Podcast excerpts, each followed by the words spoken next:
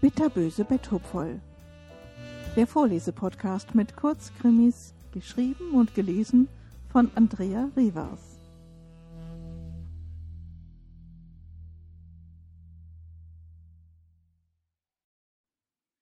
Backtag 4 Sie steht am Rand der Güllegrube und schaut regungslos auf den dort treibenden Körper. Nur sein Hinterkopf und die Schultern sind zu sehen. Der Gestank ist unbeschreiblich. Die Tränen laufen ihr über das Gesicht, aber kein Ton entringt sich ihrer Kehle. Die Nachbarin, die den Unfall bei ihrer Heimkehr bemerkt und sie geholt hat, betrachtet sie mitfühlend von der Seite. Hermine, wir müssen den Otto rufen. Der holt den Wilfried raus. Du gehst jetzt ins Haus. Ich komm gleich nach. Sie streicht ihr über die Schulter. Hermine zuckt zusammen, nickt, wendet sich um und geht zurück in die Küche.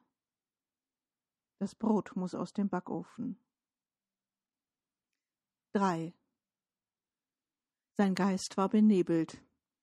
Einerseits die Schmerzen vom Sturz. Er hatte sich bestimmt die Hüfte gebrochen, als er von der Leiter stürzte und schwer auf den Grubenrand aufgeschlagen war. Die Bretter hatten sofort nachgegeben, und er war in die alte Güllegrube gestürzt. Andererseits der Gestank der Kloake.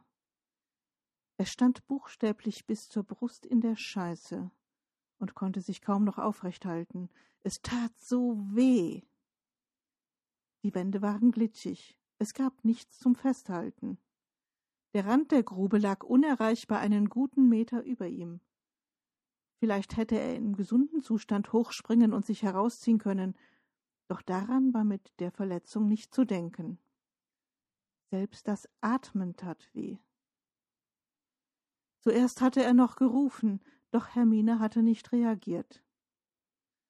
Nachdem er sie mehrfach in Gedanken und auch mit Worten verflucht hatte, hatte er aufgegeben. Er hörte sie in der Küche singen. Am Brunnen vor dem Tore, da steht ein Lindenbaum. Es war sein Lieblingslied. Und sie hatte so eine wunderbare, warme Stimme. Ach, Hermine, er liebte sie immer noch, obwohl sie ihn mit ihrer Verträumtheit mehr als einmal zur Weißglut gebracht hatte. Sie sang sein Lied. Wie schön. Inzwischen war er zu schwach zu rufen. Seine Erinnerungen schweiften zurück an ihre erste Begegnung. Er starb mit einem Lächeln auf den Lippen. 2. Sie hörte den Aufprall durch das geöffnete Fenster der Küche.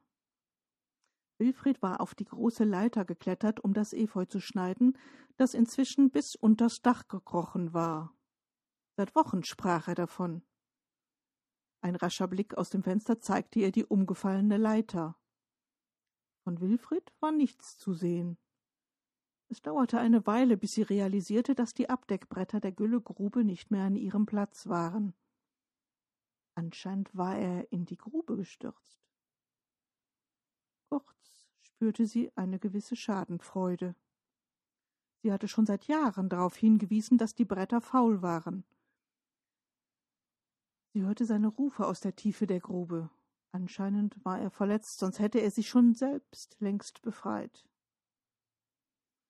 Sie wollte sich gerade vom Fenster abwenden, als sie seine Flüche hörte. Du verdammtes Weib! Willst du mich hier verrecken lassen? Warte, wenn ich hier rauskomme. Er war wütend auf sie.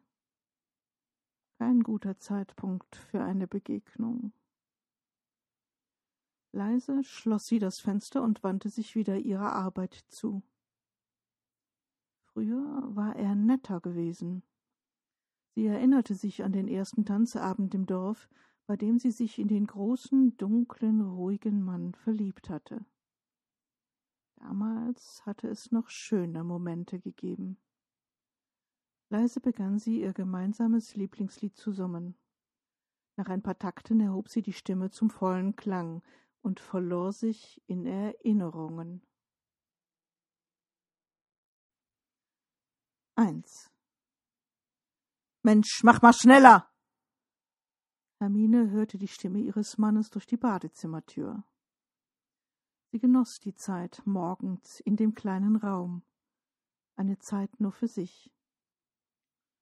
Vorsichtig wusch sie sich mit dem Schwamm erst das Gesicht, dann den Körper. Dabei betrachtete sie sich im Spiegel. Der blaue Fleck an der Schläfe war kaum noch zu sehen, aber die Prellungen am Körper, auf den Rippen und der Brust waren dafür umso deutlicher. An den Oberarmen konnte sie die Abdrücke seiner Hände erkennen. Sie würde wohl wieder einige Tage langärmliche Kittel tragen müssen. Sie atmete tief aus, als sie das Bad verließ. Jeder Tag bringt seine Plag. Sie würde sich nicht unterkriegen lassen. Heute war Backtag. Bei dem Gedanken daran hob sich ihre Stimmung. Sie liebte den Duft von frischem Brot. Wenn man aus Mehl, Wasser und einer Prise Salz so etwas Leckeres zaubern konnte, dann steckte die Welt voller Möglichkeiten.